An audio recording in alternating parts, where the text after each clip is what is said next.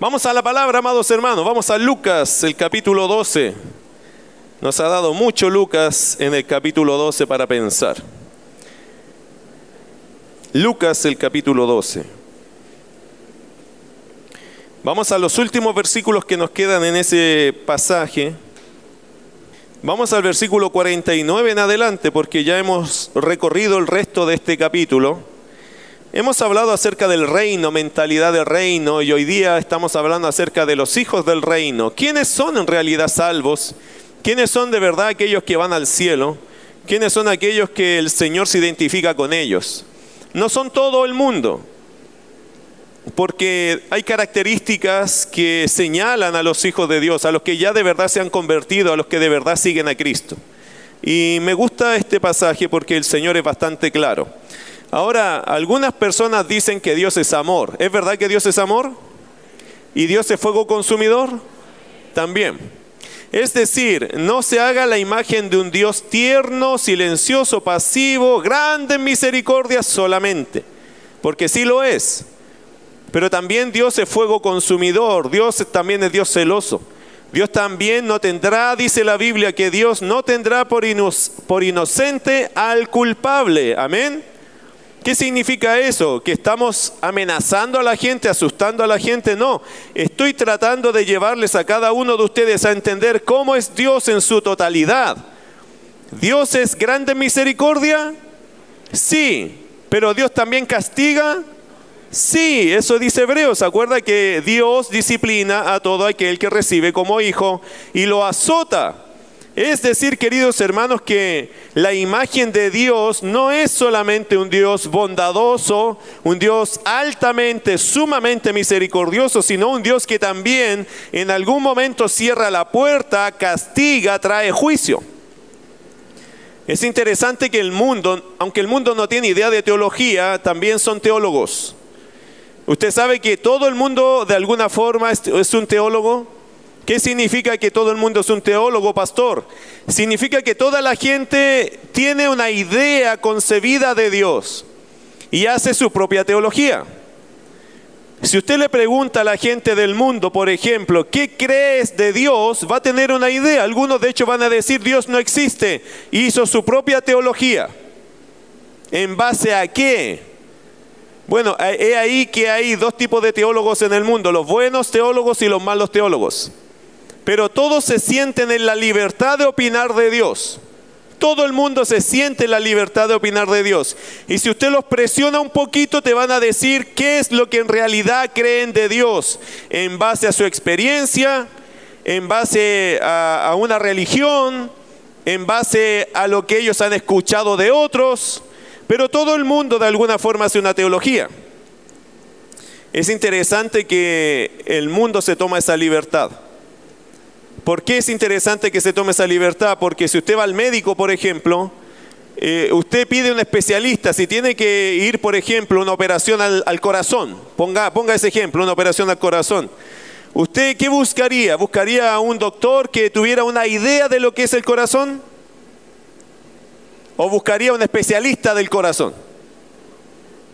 Supongamos que va al médico y usted dice, ¿sabes que yo me tengo que operar del corazón? Ah, sí, yo sé de ese órgano. Es uno que hace así pum, pum, pum.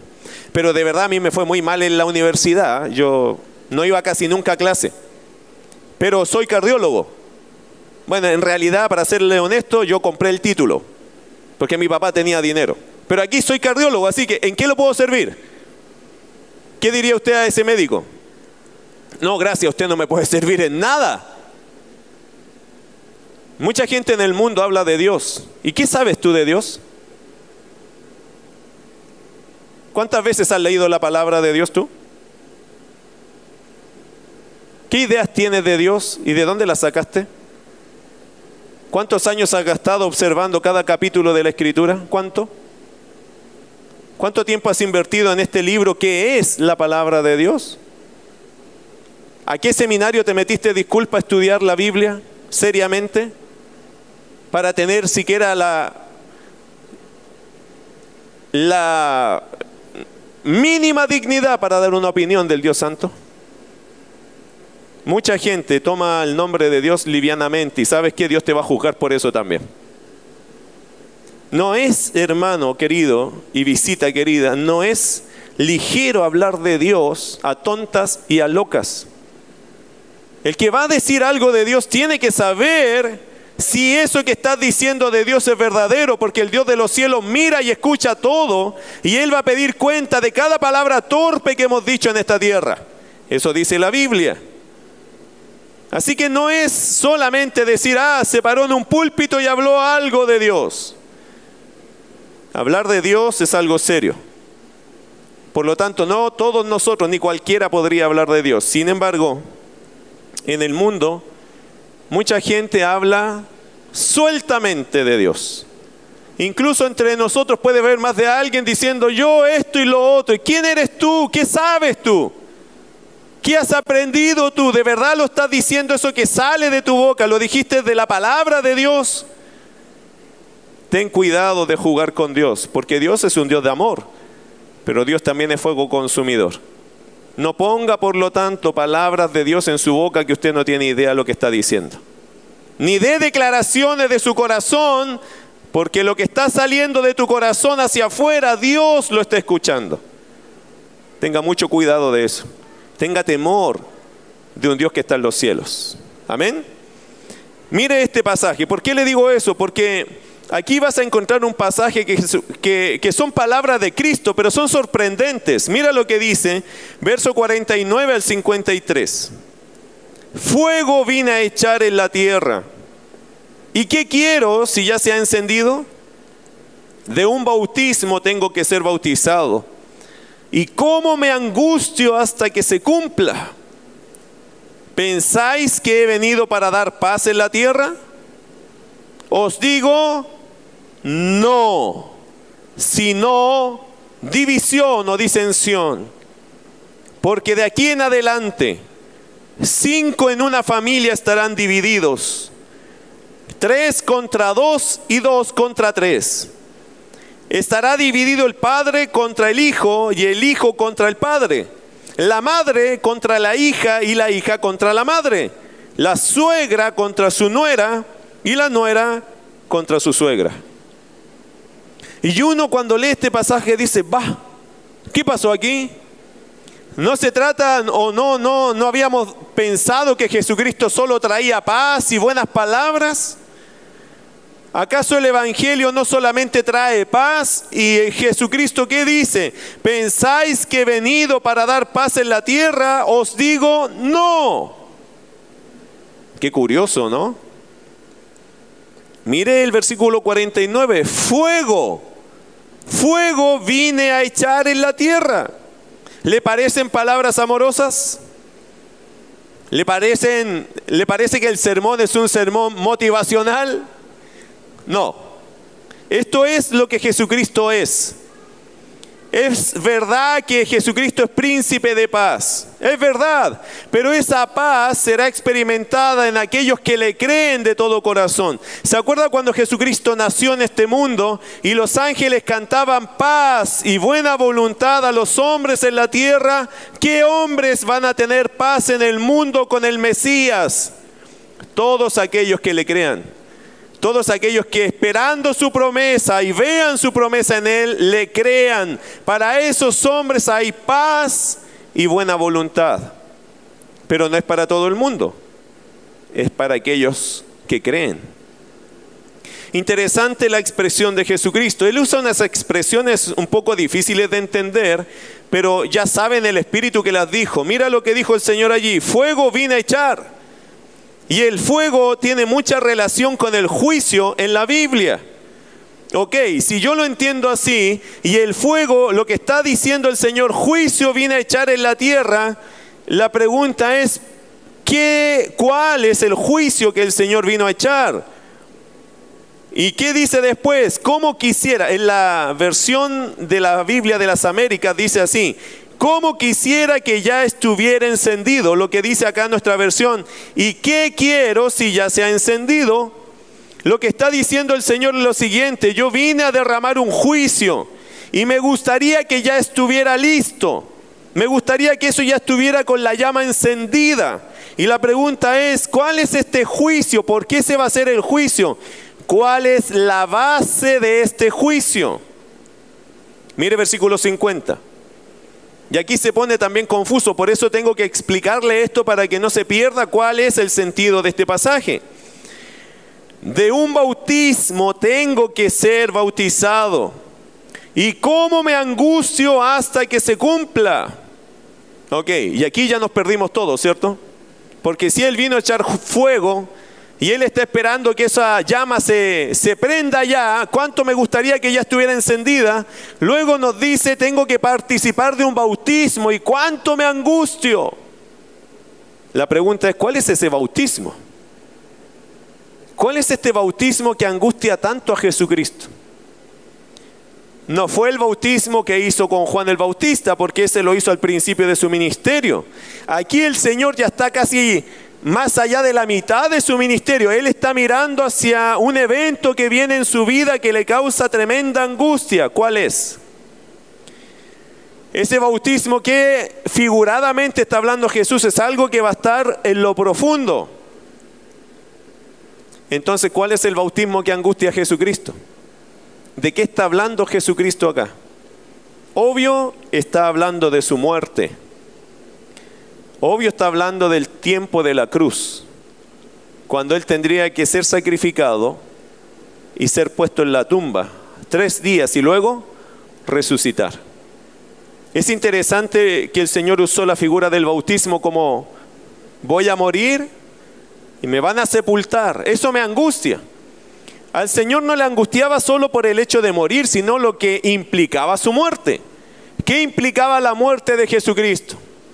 Llevar los pecados de todos nosotros, de todo el mundo, y vivir ese momento triste, crítico y muy misterioso cuando él dice, Eloi, Eloi, lama sabactani, que significa, Dios mío, Dios mío, ¿por qué me has desamparado?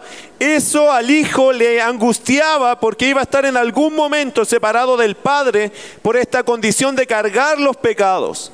Sentir eso para el hijo era nuevo. Humanamente hablando, estar separado por llevar, por ser el sacrificio de los pecados, eso al hijo le angustiaba muchísimo. Pero eso era lo que el Señor estaba señalando acá. Ahora retoma el pensamiento. ¿Cuál es el juicio entonces que vino a echar esta tierra? ¿Cuál es el juicio que el Señor quería que ya se encendiera? Bueno, mis queridos hermanos, creo que este fuego, este juicio que Jesús vino a echar, está relacionado directamente con su persona, con su sacrificio en la cruz. Dios juzgará a los hombres por la actitud que estos tomen frente al sacrificio vicario de su Hijo. Jesucristo va a morir y se va a dar y se va a demostrar el sublime amor divino. Dios, por lo tanto, a toda persona que cree en su Hijo y que agradece su sacrificio y que cree en esa muerte en la cruz, Dios lo perdonará pero aquel que se ríe, rechaza y menosprecia la cruz y el sacrificio, Dios lo juzgará. Y esto se iba a lograr en el momento que Jesucristo pasase por la cruz. Recuerda algo, hay personas que en ese minuto se burlaron de Cristo, como otros cayeron de rodillas diciendo, este verdaderamente es el Hijo de Dios. Dios no va a ser liviano con ninguno que menosprecie la obra salvadora de Jesucristo yendo a la cruz. Ahora, volviendo al contexto de todo lo que estamos viendo, hablábamos de hijos del reino. ¿Cuáles son las características de los hijos del reino? Número uno, que esperan a Jesús que vuelva. Número dos, ¿cuál sería una segunda característica? que los hijos del reino son personas que luchan por la fe. Esto, mis queridos hermanos, que el Señor está presentando acá, es el juicio frente a aquellos que rechazan el Evangelio, que rechazan el amor de Dios, que rechazan el amor de Dios manifestado en enviar a su Hijo a, a morir en la cruz por nosotros. El que rechaza eso, el juicio de Dios caerá sobre ellos. Ahora, ¿cuál es la característica de los hijos del reino? que nosotros luchamos por nuestra fe. ¿Cuál fe? La fe en aquel que murió por mí. La fe en aquel que se sacrificó por mí, que dio su vida por mí. Yo entendí su amor y me he entregado a su amor. Por lo tanto alcancé salvación, no porque yo soy bueno, sino porque creí en aquel que murió por mí. Amén. Pero aquel que rechaza recibirá juicio. Por lo tanto, en el contexto estamos hablando de luchar por esa fe. Luchar por la fe que el Señor nos dio. Ahora mira versículo 51, porque viene todo amarrado en ese pensamiento. ¿Pensáis que he venido para dar paz en la tierra? Ok, si el Señor mandó un juicio, es decir, Dios va a evaluar nuestra vida, depende cómo respondamos a su sacrificio de amor. La lógica dice en el verso 51, ¿pensáis que he venido para dar paz en la tierra? No. ¿Por qué no puedo dar paz en la tierra? No está hablando del individuo, no está hablando del que arregla sus cuentas con Dios. Está hablando de todos nosotros, los que estamos creyentes y no creyentes. Y Jesús dijo, a la tierra yo no traigo paz. ¿Qué dice el versículo? ¿Pensáis que he venido para dar paz en la tierra? Os digo, no, sino división. La palabra disensión acá es división. ¿Por qué Jesucristo trae división? Mire versículo 52. Porque de aquí en adelante, cinco en una familia estarán divididos. ¿Por qué? ¿Por qué vamos a estar divididos? ¿Cuál es la respuesta? Por la fe. Porque le digo algo. El Señor anunció ya en este pasaje lo siguiente. Algunos de la familia llegarán a creer y otros no. Cuando pasa eso, ¿qué pasa en la familia? Se divide. Porque Cristo nos divide. Hay algunas personas que dicen, no, si Jesucristo eh, une a la gente. Depende. Si la gente cree, todos nos unimos. Pero si la gente de tu casa no cree, te divides. La Biblia, se los aclaro inmediatamente, algunos dicen la Biblia es separatista, la Biblia separa. Sí, por supuesto.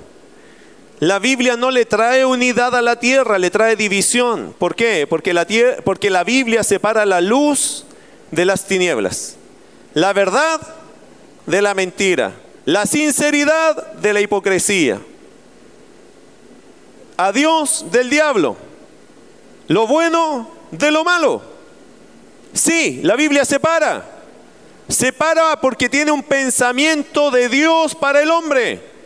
Y el hombre teniendo su propia idea, se separa de los pensamientos de Dios. Claro que la Biblia separa. Por eso cuando yo conozco a Cristo y mi familia no quiere rendirse a Cristo, por supuesto que vamos a quedar divididos. Es un efecto de cuando llega la luz en medio de las tinieblas. Por eso creo yo que el pasaje Jesús lo anunció. Y te está diciendo lo siguiente, si tú de verdad eres un hijo de Dios y de verdad luchas por la fe, probablemente te toque dividirte de tu propia casa. No irte de tu casa, pero van a quedar divididos. Hay algunos que el domingo temprano se arreglan, dicen yo voy a la iglesia. ¿Y a qué vas a ir a esa tontera? No, eh, disculpe papá, eh, para mí no es una tontera. Yo voy a darle gracias a Dios. No te pongas fanático, sí, ¿eh? no te vuelvas loco. Mira que te empiezan a sacar la plata y te empiezan a, y empiezan con las cosas, ¿cierto? Y uno le dice, papá, no, yo, a mí no me sacan plata, yo de verdad, con mi trabajo, yo le quiero dar gracias a Dios, porque sé que Él es el que me da las cosas. ¡Ay, ahí la lucha! Ya, pero llega a las 12 porque nosotros vamos a salir a las 12. Bueno, voy a tratar de llegar a las 12. Aunque el estudio, el pastor siempre se alarga, entonces... Y empiezan las divisiones. De repente la familia hace fiesta, la, familia mundana, ¿cierto? Que toman y, ponen su música mundana y son puras cuestiones obscenas, porque hoy día hay mucha obscenidad en el mundo, ¿para qué estamos con otras cosas? Y el cristiano se va para la pieza diciendo, es que, ¿sabe qué? Yo ni tomo ni quiero escuchar esa música, me hace mal. Me hace mal porque yo ya aprendí que esas cuestiones entran a la mente y te dañan el corazón y yo no quiero eso. No, que participa, ya te pusiste fome. En realidad yo no siento que fome. Me voy a mi pieza, me pongo a leer la palabra y Dios me habla. Y eso a un incrédulo lo, lo revienta, hermano. Lo revienta, le da rabia y dicen, ya me cambiaron a mi hijo, yo quería que mi hijo fuera de esos rockeros igual que yo, reventado y loco como yo. Y resulta que el hijo es lo más tranquilo que hay. ¿Divide Cristo? Sí. Pero divide a los que quieren ser fieles. Porque hay algunos que se dicen que son cristianos, pero no lo son. Que hacen lo mismo que hace el mundo, por eso no te divides. Algunos pueden decir, no, a mí no me ha dividido. pero si vives en familia mundana y no te ha dividido, yo me hago la pregunta, ¿por qué no se divide? De vez en cuando por lo menos. O ese incrédulo se está acercando al Señor, o ese creyente se está acercando al mundo. Es la única forma que no peleemos tanto, o que no nos dividamos tanto. Hermano querido, ser fiel al Señor te va a dividir de tu familia incrédula. No es que tú te quieres dividir, ellos te van a separar. O tú vas a decir es que no, eso no estoy de acuerdo con eso. Si empieza la murmuración en la casa, tú vas a decir, sabe, no, no, no, no, no, no me ensucien a mí, yo no quiero, yo participé de eso antes, pero ya no quiero estar en eso. O todos se levantan y se bajan a garabato y tú dices, no, no, no, sabes, no, yo, yo conozco al Señor, ahora yo voy a la iglesia, yo quiero crecer, yo ya no quiero estar en ese ambiente, discúlpenme. Ah, eres un religioso. No, si no soy religioso, esto no es religión. Quiero cuidar mi vida y agradar a Dios con mi boca. Es lo único, si no quiero más. Pero no me metan en este tipo de ambiente y ahí empieza la división. Cuando un creyente de verdad no se, no se divide, sobre todo cuando tiene en la casa muchas prácticas mundanas, es porque ese creyente o, es, o no es creyente o de verdad es un mundano. No hay otra forma de entender que no se divida. ¿Cuántos de ustedes recibieron a Cristo y quedaron adentro de una familia mundana. ¿A cuánto les pasó eso? ¿Cómo fue tu experiencia? Es como lo que estoy relatando, ¿no? Así es. Yo también, hermano, cuando me convertí tenía 13 años, mi familia no conocía a Cristo. En los años llegaron a entregarse a Jesús. Gracias a Dios por eso. Pero me mandé mis peleas con ellos y decía que no, no entendíamos nuestras naturalezas, que uno cuando ya abrió sus ojos a la fe no es igual. No es igual y no puede ser igual. Mire lo que dice el pasaje, porque de aquí en adelante, cinco en una familia estarán divididos, tres contra dos y dos contra tres. Estará dividido el padre contra el hijo y el hijo contra el padre. ¿Te parece difícil de entender eso? Es así, a veces nos dividimos incluso con la persona que nos dio eh, el ser, nuestros padres. Pero no es que yo me quiera dividir de ellos, es que Cristo me hace ver la verdad y ellos están equivocados y yo tengo que tratar de ganarlos y ahí nos dividimos. Estará dividido el padre contra el hijo y el hijo contra el padre, la madre contra la hija y la hija contra la madre, la suegra contra su nuera, aunque eso no es tan raro, pero puede pasar, y la nuera contra su suegra. Amados hermanos, quien rechaza este acto sublime de amor divino, Dios lo rechazará a él y le considerará, le considerará digno de muerte eterna. No podemos, por lo tanto, rechazar el amor de Dios que se envió a través de su Hijo Jesucristo. Si tú lo rechazas y en tu casa hay alguien que lo acepta, se va a dividir tu casa.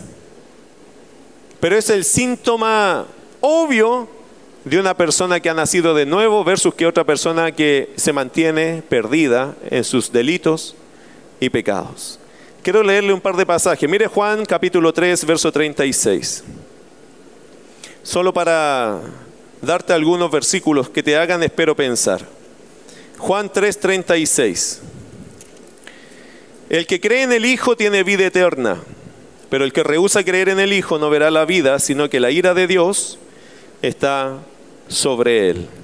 Juan capítulo 5, verso 22. en adelante. Dice, porque el Padre a nadie juzga, sino que todo el juicio dio al Hijo, para que todos honren al Hijo como honran al Padre. El que no honra al Hijo no honra al Padre que le envió. De cierto te digo, de cierto os digo, el que oye mi palabra y cree al que me envió tiene vida eterna y no vendrá a condenación, mas ha pasado de muerte a vida. De cierto, de cierto os digo, viene la hora y ahora es cuando los muertos oirán la voz del Hijo de Dios y los que la oyeren vivirán. Porque como el Padre tiene vida en sí mismo, así también ha dado al Hijo el tener vida en sí mismo. Y también le dio autoridad de hacer juicio por cuanto es el Hijo del Hombre. No os maravilléis de esto, porque vendrá hora cuando todos los que están en los sepulcros oirán su voz. Y los que hicieron lo bueno saldrán a resurrección de vida, más los que hicieron lo malo a resurrección de condenación. Pregunta, ¿quiénes son los que hicieron lo bueno? Esto no habla de buenas obras, habla de lo bueno y lo malo. ¿Qué es hacer lo bueno? Creer en Cristo Jesús como Señor y Salvador. El que hizo lo bueno, dice la Biblia, que vendrá resurrección de vida. Más los que hicieron lo malo a resurrección de qué? De condenación. ¿Pensáis que vino a dar paz en la tierra? El Señor dijo que no, ¿cierto? ¿Que vino a traer el Señor a la tierra? División. División. Y para que nos quede muy claro, queridos hermanos, el Evangelio sí divide. Sí divide. Por eso si tú decides creer en Cristo, te puedo asegurar o, adelantar que vas a llegar a tu casa y si hay gente incrédula en tu casa, gente que no ama a Cristo como la palabra enseña, vas a tener problemas con ellos. Vas a tener problemas con ellos. Porque la naturaleza divina es muy distinta a la naturaleza humana y pecaminosa. Hay una división, por lo tanto, queridos hermanos. ¿Cuál es la razón de esta separación? Nuestra fe. Una fe genuina, una fe consciente en Jesucristo. No le di más problemas a mis padres de ningún aspecto, ni siquiera una preocupación. Mi oración era, Señor, sálvalos. Sálvalos. Y con 13 años hacía lo posible yo de ser un buen testimonio para ellos. Por eso a mí no me convence, no, es que él es creyente, pero anda en una rebeldía terrible. Qué raro, porque yo cuando me convertí, esa rebeldía se acabó. Y vino la paz a mi vida y yo era un buen testimonio para mis papás. Y tenía como el horizonte bien claro que yo no podía ser un mal testimonio porque ahora era un hijo de Dios. Creo que el fracaso de nuestros adolescentes está en que no entienden quiénes son en Cristo. No tienen identidad cristiana. No la tienen. Porque si la tuvieran, lucharían por ser un buen testimonio de Cristo. Hermano, adolescencia no significa rebeldía contra Dios.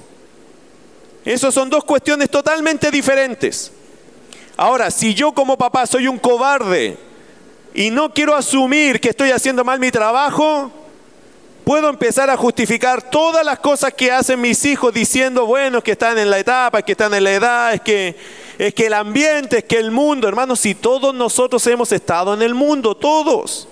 ¿O usted no estuvo en el mundo? ¿O acaso usted no fue escolar algún momento?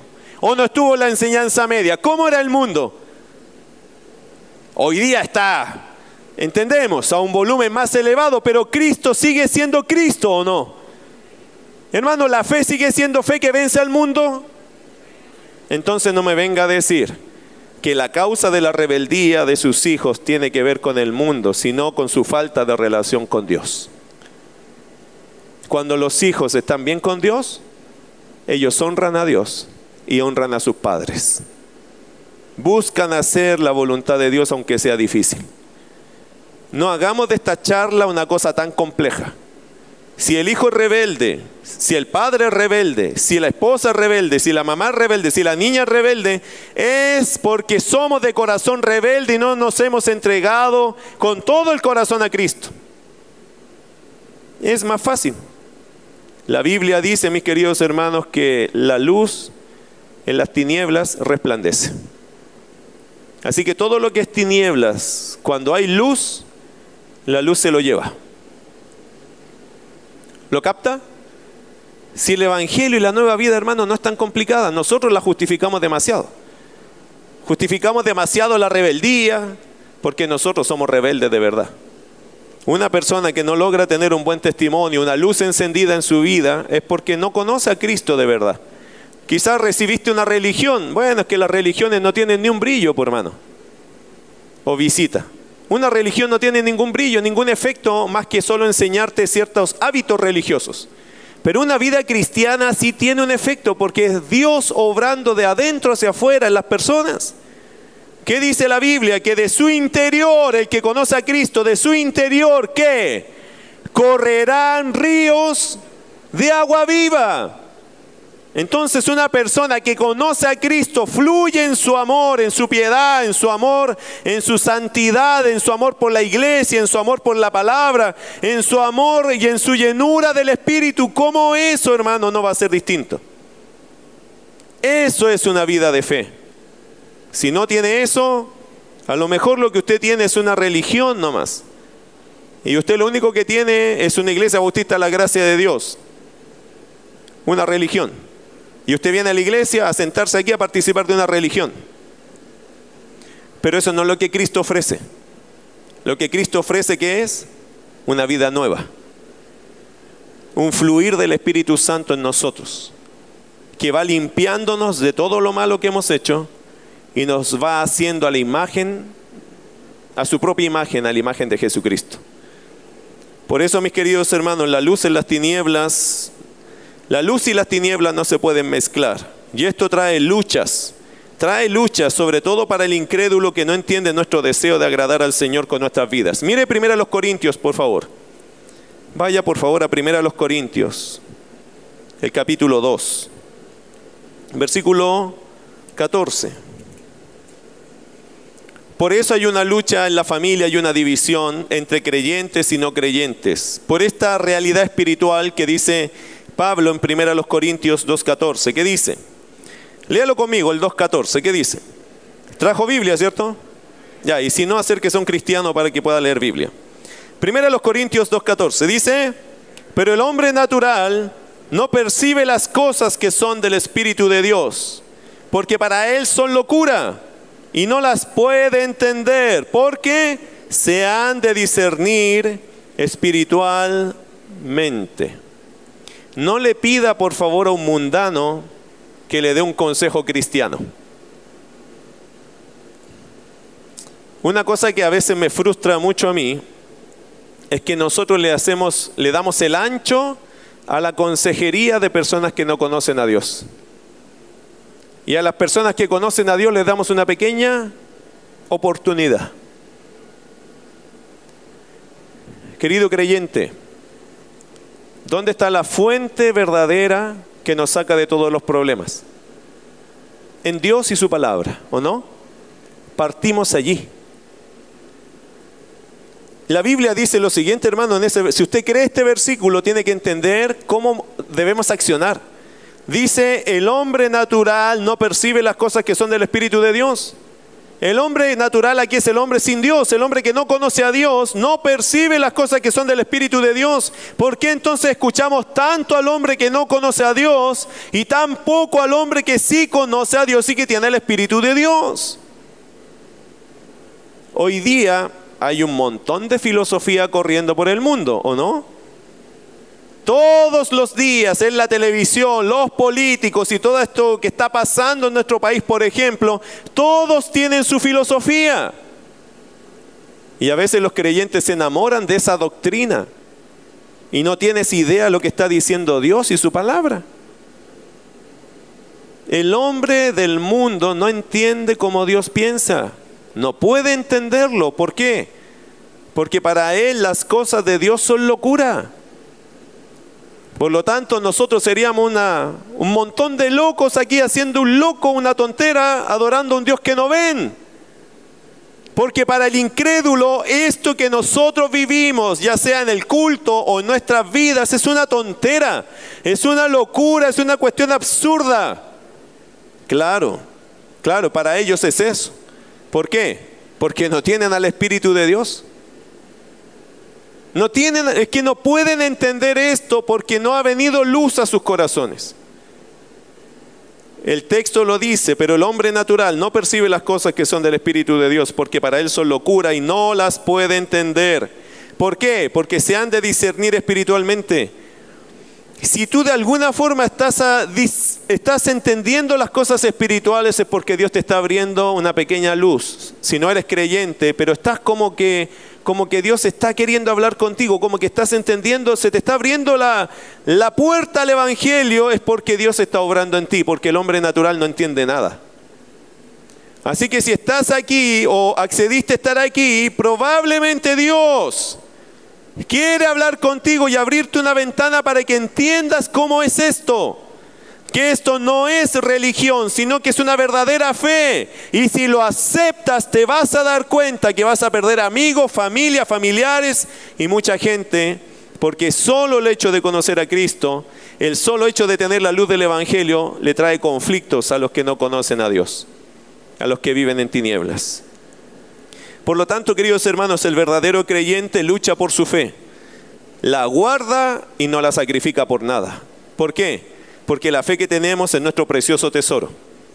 ¿Se acuerda de esta parábola que Jesús contó? Que dice que el Evangelio, el reino de los cielos, es como un tesoro que un hombre encontró en un terreno, que al encontrarlo lo volvió a enterrar tomó todo lo que tenía, compró el terreno y se lo adjudicó. Eso es el reino de los cielos para el creyente, que es un tesoro que encontré, que por encontrar este tesoro, esto que es el Evangelio, vale para mí más que todo, por lo tanto todo lo sacrifico para quedarme con el Evangelio. Eso es para un verdadero hijo de Dios el Evangelio. Es algo que ama profundamente y no lo va a cambiar por nada aunque le tocara morir, no va a soltar su tesoro. Porque es su verdad.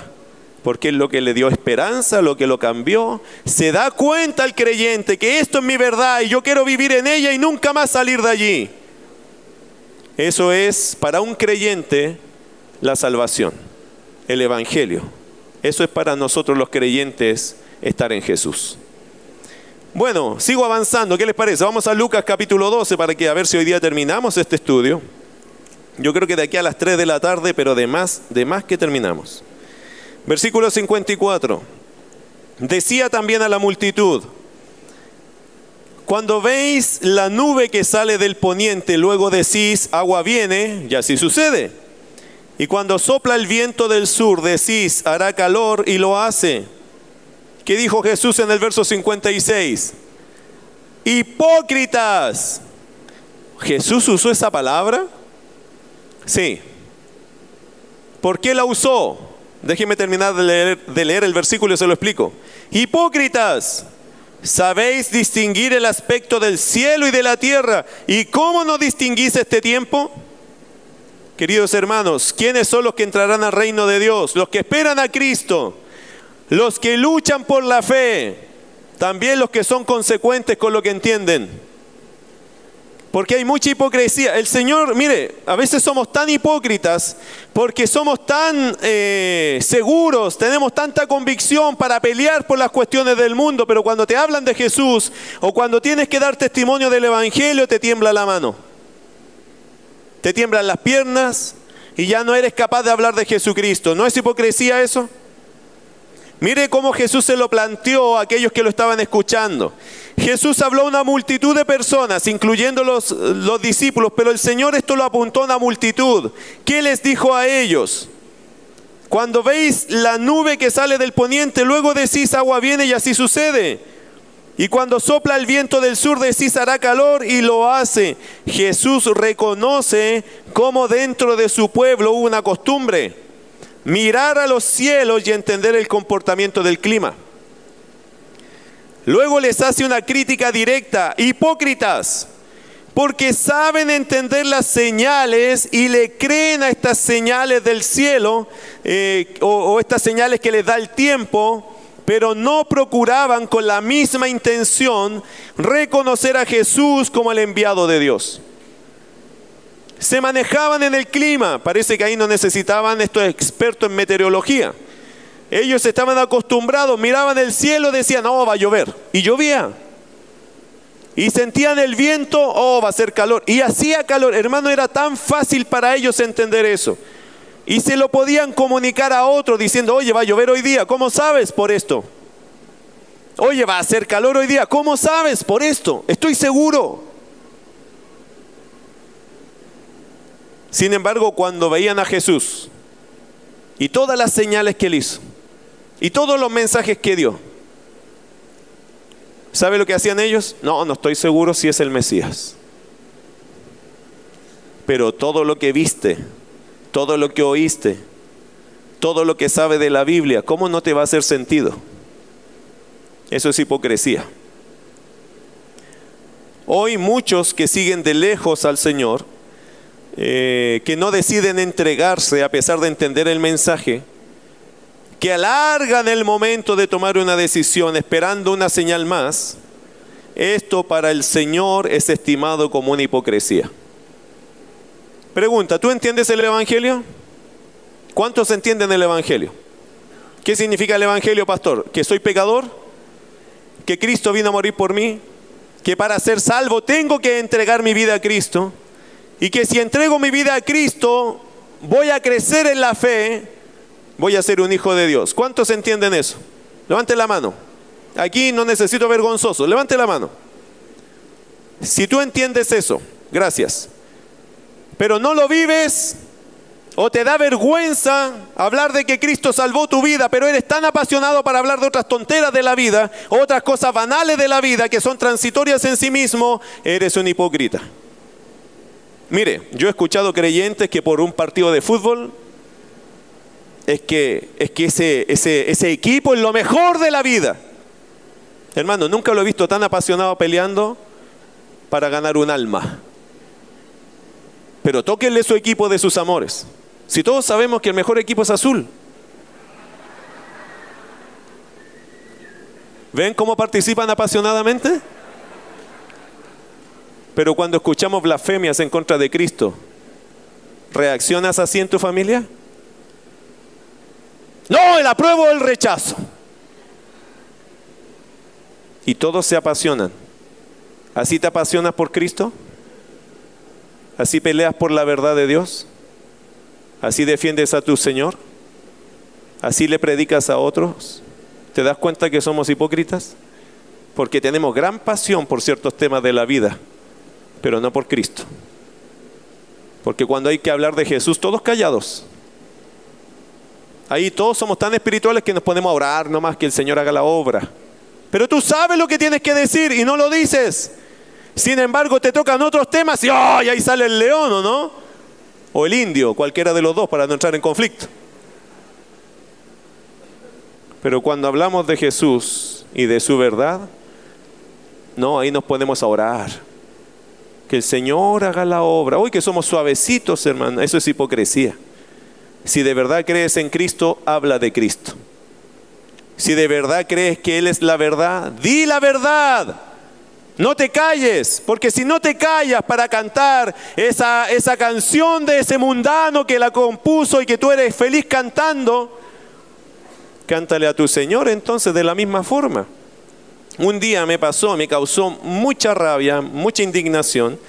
Me invitaron a una iglesia a predicar y había muchos jóvenes en esa iglesia. Iba a un, campamento de jóvenes.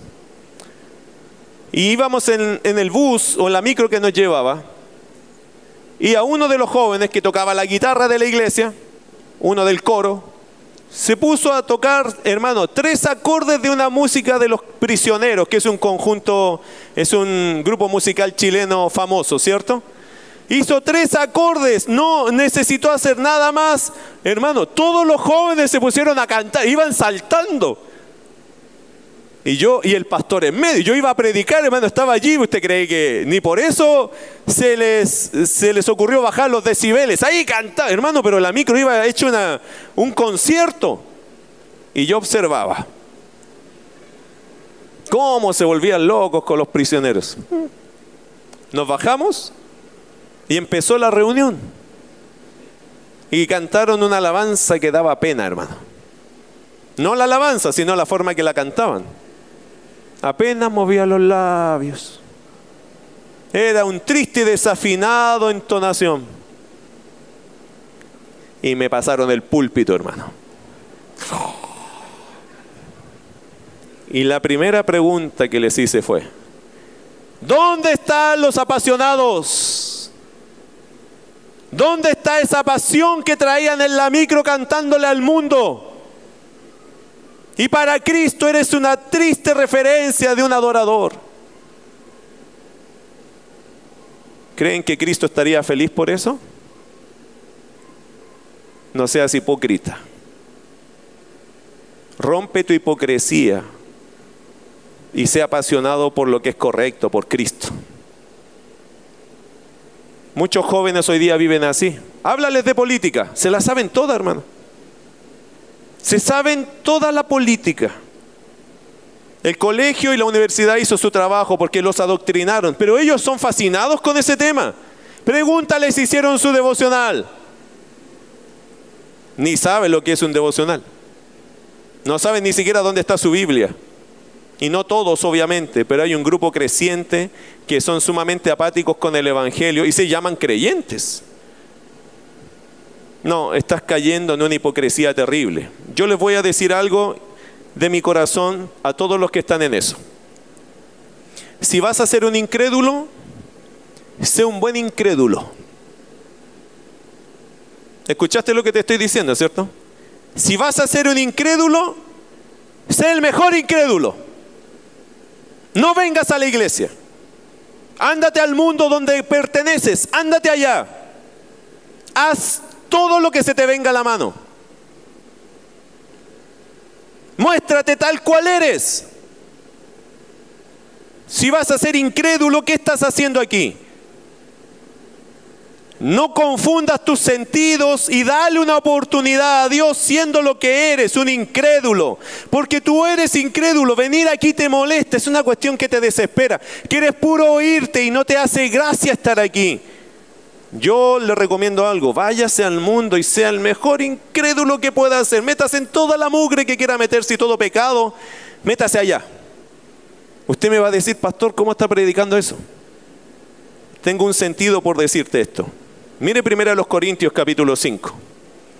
No pierda esta parte ¿ah? para que no después se malinterprete. Porque no es que te estoy echando de la iglesia. No, no, no. Te estoy diciendo que si eres un incrédulo, llamas al mundo, tienes que irte allá, porque es la única forma de que si Dios te va a llamar, te va a llamar de la manera consecuente, no en una hipocresía. No te puede llamar haciendo de tu vida dos mundos. Dios solo va a llamar a incrédulos a la salvación, pero alguien que se dice creyente y vive como incrédulo está en una hipocresía, entonces eso te va a confundir.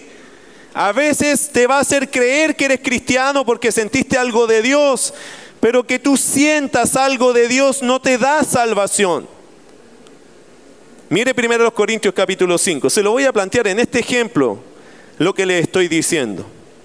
Si vas a ser un incrédulo, sé un incrédulo, ya es tu voluntad en el mundo. ¿Para qué estar viviendo en un mundo que no te representa? Toma tu camino y vive tus consecuencias. Mire primero los Corintios capítulo 5, verso 1 al 2. Se lo digo por esto. De cierto se oye, aquí hay un caso que Pablo juzgó dentro de la iglesia. Esta persona estaba dentro de la iglesia. De cierto se oye que hay entre vosotros fornicación. Eso es pecado de inmoralidad. Y tal fornicación cual ni aún se nombra entre los gentiles, tanto que alguno tiene la mujer de su padre, que no es su mamá, sino su madrastra. El desorden dentro de la iglesia de Corintio era tal volumen que incluso el hijo le había quitado la mujer a su papá. Cuestiones que ni siquiera en el mundo se escuchaban, dijo Pablo. Mire versículo 3 o 2. Y vosotros, le habla la iglesia, estáis envanecidos ¿No debierais más bien haberos lamentado para que fuese quitado de medio de vosotros el que cometió tal acción? ¿Nota lo que está pasando acá?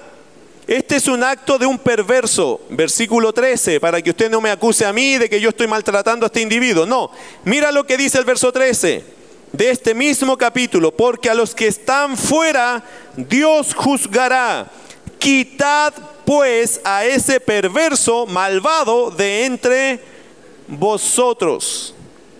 Nota lo que está pasando acá. Acá hay un fornicario que le está quitando incluso la, la mujer a su propio papá. La iglesia, como cualquier iglesia mundana, carnal, no hace nada. Casi está justificando a este hombre y su maldad. Probablemente muchos corintios estaban en muchos problemas morales, a tal punto que decían, bueno, yo también tengo un problema. Entonces, ¿qué voy a hacer con él? Déjalo nomás. Como cualquier iglesia mundana, estaban aceptando prácticas pecaminosas, inmorales dentro de la iglesia, lo cual Dios nunca ha querido. Muy típico de iglesias carnales, que se apegan a las ideas del mundo. ¿Ve que en el mundo que dicen? No, es que si Dios es amor, entonces acepta a todos los que lleguen a la iglesia y déjalo vivir así. Es que no estás entendiendo el plan de Dios. Si llega, por ejemplo, una pareja homosexual, ¿qué tienes que hacer con ellos? Si llega una prostituta, ¿qué tienes que hacer con ella? Si llega un drogadicto, traficante a la iglesia, ¿qué tienes que hacer con él? Déjalo que entre para que escuche el Evangelio y se convierta de su maldad. ¿Tienen que convivir con el resto de las personas aún con esa condición? No. Tienen la oportunidad de escuchar el Evangelio y reconocer que están en pecado para que busquen en Cristo la salvación como cualquier otro pecador. ¿Y qué pasa si no se quieren arrepentir? ¿Y qué pasa si quieren vivir así nomás? ¿Hay que dejarlos? No. No. Ellos tienen la oportunidad de convertirse, sí, como toda persona. Pero no puedes traer a la iglesia prácticas pecaminosas. Porque, por ejemplo, si llegara una prostituta y no se convierte, ¿qué va a empezar a hacer en la iglesia? Va a traer su práctica a la iglesia, ¿o no? Es muy natural. Si llega un traficante a la iglesia, ¿qué va a hacer? Va a empezar a buscar al más débil y le va a ofrecer algo. Si llega un homosexual a la iglesia, que pueden llegar porque estamos en un tiempo, en un clima que están llegando de todo. Y eso está bien que llegue, pero si no se arrepiente, ¿qué va a empezar a hacer? Puede buscar al más débil y hacerlo caer. Si llega una lesbiana, ¿puede escuchar el Evangelio? Claro que sí. Debe escucharlo y tiene que tener la oportunidad de entender el Evangelio para tomar una decisión. Pero si no se convierte y quiere que le aceptemos así, ¿qué va a pasar adentro? Va a ir de cacería y va a buscar al más débil. Y puede ser un niño, puede ser tu hija, puede ser un pequeño. ¿Qué pasa si llega un pedófilo? Ah, no, es que los pedófilos están mal, eh, querido hermano. Que se apruebe la ley de los homosexuales hoy día, del matrimonio igualitario, le está abriendo la puerta ancha a la pedofilia. Porque ahora el tema es amor de una persona con otra. Y si esa persona otra tiene 10 años, eso es lo que va a empezar a suceder. Bueno, si tiene 10 años, pero lo amas, el otro tiene 20, pero lo amas. No, si yo lo amo, tiene 10 años, no, tiene 12 años. Sí, lo amo con todo mi corazón, déjeme estar con él, listo. Se abrió la puerta, ya no hay pedofilia. ¿Y qué pasa si llega un pedófilo a la iglesia? Que llegue a escuchar el Evangelio, ¿cierto? Que se arrepienta de su pecado, porque es un pecado. Y aquí llega el punto crítico para los del mundo. El mundo no sabe qué está bien o qué está mal, qué es bueno o qué es malo, qué es pecado o qué no es pecado. No lo sabe. ¿Por qué? Porque no tiene la palabra de Dios que le diga qué está bien o qué está mal, qué es natural y qué es contra naturaleza, qué es lo correcto y lo incorrecto. El mundo no sabe porque no tiene la palabra. Por eso los creyentes luchamos porque decimos, oye, es que eso está mal según la escritura, eso está mal, eso es contra naturaleza. ¿Qué dice el mundo? Eso es progresismo. Somos una sociedad que está avanzando entonces tenemos que ser tolerantes. Entonces son dos discursos totalmente distintos. En la iglesia bautista La Gracia de Dios de Recoleta no vamos a aceptar eso. Podemos abrirle la puerta a todos para que conozcan a Cristo, pero no que traigan o convivan con sus pecados aquí. Todos se pueden convertir. Gloria a Dios. Dios va a sacar gente de la homosexualidad. Amén. Dios va a sacar gente de las lesbianas, amén. Dios va a conquistar corazones de drogadicto y traficante, amén. Pero si no lo hace, este no es su lugar. Este no es su lugar. Este lugar está para que la gente conozca la palabra y se convierta al Dios de la Biblia. Y el Dios de la Biblia saca de aquellas prácticas a todos los hombres que caemos o caímos en algún tipo de pecado. Porque en Cristo hay libertad. Eso es para que lo tenga claro por si acaso, desde el pastor. Así se cree y así lo vamos a vivir aquí. Y así lo hemos vivido y personas, hermanos, se han convertido de todo corazón y han vuelto a tener un sentido bíblico de cómo se vive. Y ese es mi anhelo y eso es nuestro amor y nuestra pasión cuando hablamos de Cristo con la gente. Mira lo que dice versículo, sigamos en este relato. Probablemente muchos de los corintios vivían sus propios temas inmorales, los cuales no le capacitaban en su moral para determinar algo radical en este caso. Pero ¿cuál fue el veredicto de Pablo? Siga lo que la Biblia dice. Verso 3. Ciertamente yo, como ausente en cuerpo, pero presente en espíritu, ya como presente he juzgado al que tal cosa ha hecho. ¿Qué dijo Pablo? Verso 4 y 5 en el nombre de nuestro Señor Jesucristo, reunidos vosotros y mi espíritu con el poder de nuestro Señor Jesucristo. El tal, lea conmigo, ¿qué dice? El tal sea entregado a Satanás para destrucción de la carne, a fin de que el espíritu sea salvo en el día del Señor Jesús. Mire verso 6, no es buena vuestra jactancia ¿No sabéis que un poco de levadura, ¿qué hace? Esa es la razón, querido hermano, por qué el pecado no debe ser fomentado en una iglesia. Porque un poco de levadura echa a perder toda la masa. Entonces dejamos correr un pecado acá y ya, se leudó toda la masa. Y Pablo, guiado por el Espíritu de Dios, dijo, eso no es lo que se debe fomentar en una iglesia. Ahora, volviendo al punto, ¿por qué te decía que si vas a ser incrédulo, sé incrédulo, deja la hipocresía, admite, no, yo soy incrédulo, yo no soy cristiano? ¿Por qué te decía que eso es correcto hacerlo? Como también es correcto decir, no, yo soy creyente y sepárate entonces de las cosas del mundo, sé un buen creyente. Pero ¿por qué te digo que debes estar en uno o en otro lugar? Si eres incrédulo, sé incrédulo. ¿Por qué? Versículo 5 dice, el tal se ha entregado a Satanás para destrucción de la carne a fin de que el espíritu sea salvo en el día del Señor. A mí me gusta lo que dice John MacArthur de ese pasaje. John MacArthur dice lo siguiente, que es un estudioso en la, escritura, y dice lo siguiente, es mejor para el incrédulo que no viva en la iglesia, sino que viva en su mundo. Porque estando en el mundo, el Señor de allá le puede dar la convicción de pecado y se puede arrepentir y puede ser salvo. Pero estando dentro de la iglesia, el mundano se confunde. Se confunde porque le empiezan a llamar hermano, porque le pasan el ofrendero, hermano, recoja la ofrenda.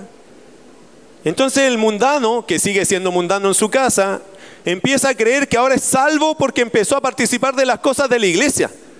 Y como todos los hermanos le dicen, hola hermano, Dios te bendiga, y no es hermano. Y esa persona de repente una canción lo tocó y lo hizo llorar y dice, a lo mejor eso fue el Señor, se empieza a confundir. Porque es obvio que algo de Dios le va a ir quedando, pero aún no ha entregado su vida a Cristo porque no quiere. Entonces, ¿qué es lo mejor?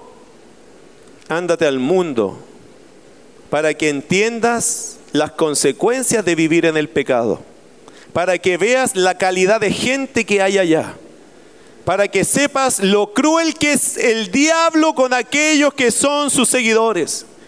Y de allá el Señor te llame arrepentimiento y cuando entres otra vez vas a entrar con un corazón contrito y humillado. Y te vas a evitar algo, caer en la hipocresía en la hipocresía de alguien que está viviendo en dos mundos. El domingo aquí y los otros seis días garabateando, viendo pura porquería mundana, hablando de cuestiones banales. viviendo para el diablo y no para Dios. Por eso, mi querido hermano, aunque suena duro, creo yo que un buen consejo es mío. ¿ah? Si alguien dice, no, yo no voy a, está bien. Pero yo prefiero que alguien sea mundano, mundano, y si no que sea cristiano, cristiano. Porque estar entre los dos mundos, de uno u otro lado eres un hipócrita. Porque si tú vas al mundo y en el mundo te dicen, oye, sirvámonos algo, es que no sé, ahí, oye, ¿qué te pasa? Si una pura cerveza, ¿qué tanto? ¿A qué le dais tanto color? Es que no sé, porque no sé, y ahí está. Y después llega acá, oye, vamos a evangelizar, es que no sé, porque es que no sé, porque no sé. Entonces, ¿qué sabe? ¿Se nota que están en una hipocresía? Sí, porque no sabe, nunca se define para ni un lado. Oye, vamos a una vigilia, ya es que no sé, voy a preguntar a mi papá, a mi mamá, voy a ver, y ahí anda dándose vuelta. Ni chicha ni limonada, decimos en Chile, ¿cierto? Defínete, defínete, ¿qué eres? Y paga el precio de lo que vas a definir. Si eres cristiano, se paga su precio.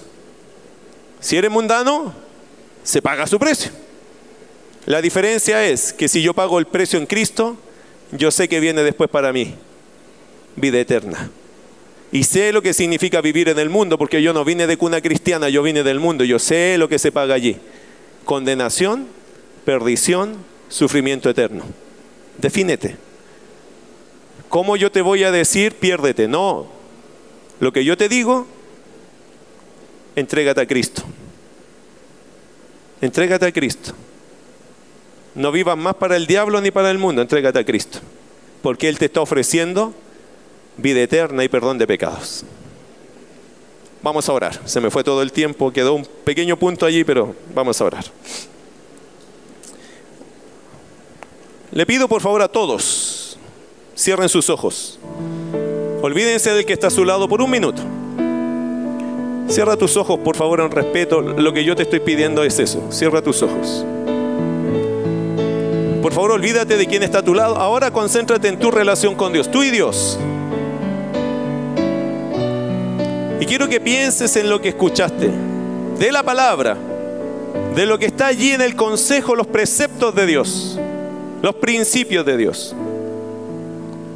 ¿Cuál es tu decisión? vivir para Cristo, ser un verdadero creyente, esperar a tu Señor, luchar por la fe, ser consecuente con lo que crees,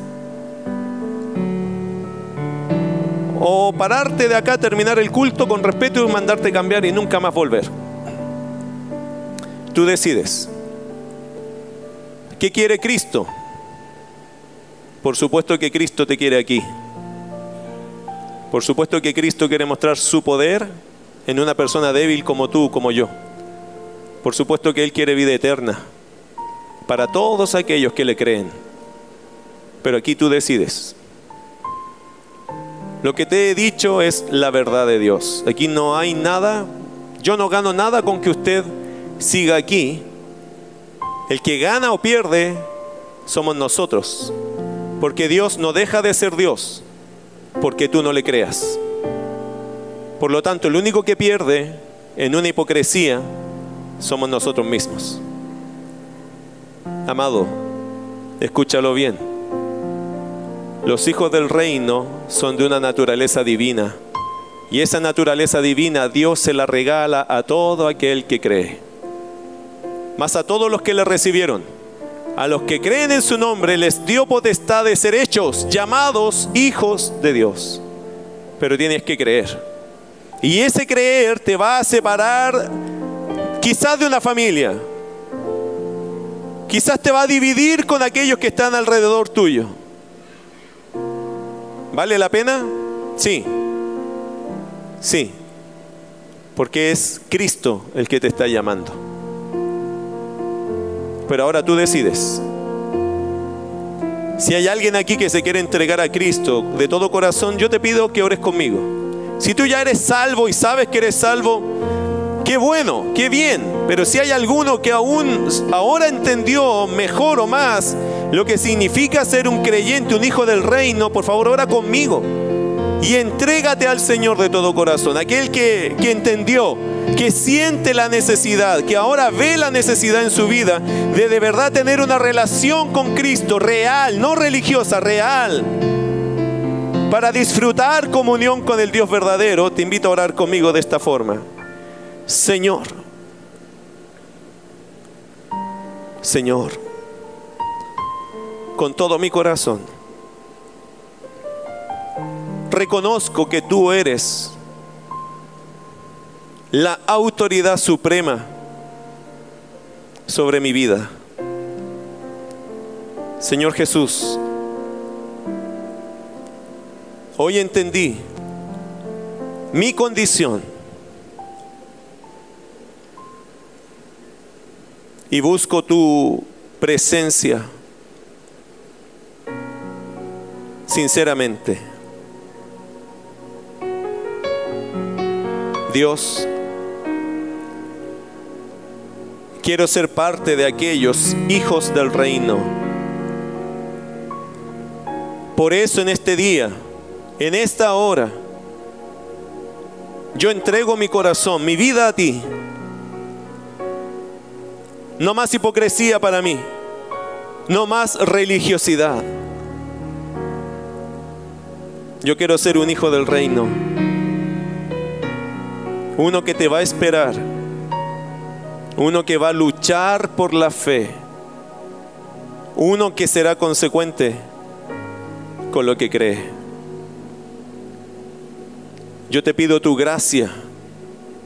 Porque solo yo no voy a poder pero contigo sé que seré más que vencedor. Dios, gracias por escuchar mi oración. Yo te ruego ser valiente, ser sincero en esta decisión que usted me está guiando a tomar glorifícate mi vida. Yo soy débil, tú eres fuerte. Yo soy malo, tú eres bueno. Yo soy pecador, tú eres santo. Yo soy frágil, tú das gracia. Concédeme vivir lo que me resta de vida siguiéndote, amándote siéndote fiel. Gracias, querido Señor. Con sus ojos cerrados, ¿alguien oró de esta forma? Levante su mano y bájela. Gloria a Dios, gloria a Dios. Amén. ¿Alguien más oró de esta forma al Señor? Qué bueno, amén. Baja tu mano. Esto es entre Dios y tú. Y qué bueno que Dios tocó corazones hoy día. Recuerda la primera parte de este estudio. Jesús trae juicio. El que rechaza al Hijo no está rechazando esta iglesia, está rechazando al Hijo de Dios. ¿Eso trae consecuencias según lo que estudiamos hoy? Sí. Fuego. Vine a echar. Jesús ya murió. Jesús ya resucitó. Jesús ya ascendió. Y Jesús volverá. Ese es el mensaje de la palabra. Si tú escuchando lo que Dios dio e hizo por nosotros, lo rechazaste y mueres así, lo único que corresponde ahora, según lo que la palabra enseña, es juicio. ¿Dios quiere llevarte al infierno? No. Dios quiere salvar. Por eso trae este mensaje para nosotros. La consecuencia de aquel que no se rinde a Cristo es juicio. Yo te animo y te animaré siempre. Conoce a Cristo. Porque el que conoce a Cristo, nueva criatura es. El que conoce a Cristo recibe perdón de pecados y vida eterna. Amado Señor, gracias por fortalecer a tu iglesia hoy día en tu palabra. Por aclararnos, Señor, algunas cosas que tu palabra nos dice. Y gracias, Señor, porque aprovechamos esta instancia para poder aclarar aquellas cosas que a veces la gente no entiende y tu palabra así las declara. Amado Dios, yo sé que tú quieres edificar a tu iglesia y por eso te alabamos, te amamos, te agradecemos, porque tú traes un sermón a nuestra vida que de verdad, Señor, nos conforta, nos, también nos alienta, nos trae convicción de cómo deberíamos actuar en medio de un mundo que se está cayendo a pedazos. Dios, tú amas al mundo nosotros debemos amarlo. Debemos, Señor, llevarles tu palabra. Amar al mundo, Señor, es llevar a Cristo al mundo. Es tratar de hablarles de Cristo al mundo. No es, Señor, fomentar la maldad del mundo, sino con amor y con verdad llevarles el Evangelio. Señor amado, todos nosotros salimos de este mundo y alguien nos llevó la palabra y tú, en tu gran amor, Señor, nos salvaste, nos convertiste y nos llamaste de las tinieblas a tu luz. Gracias, Señor, por ello. Yo te ruego, Padre, que esta iglesia sea llena de amor por las personas que aún no te conocen para predicar el Evangelio para comunicarles tu verdad y que muchos de ellos también puedan vivir el milagro de la salvación. Bendito Padre, gracias por tu iglesia, gracias por todos los que están aquí y te damos la gloria a ti porque tú eres bueno y traes tu palabra como luz en medio de estas tinieblas. En el nombre de Jesús. Amén.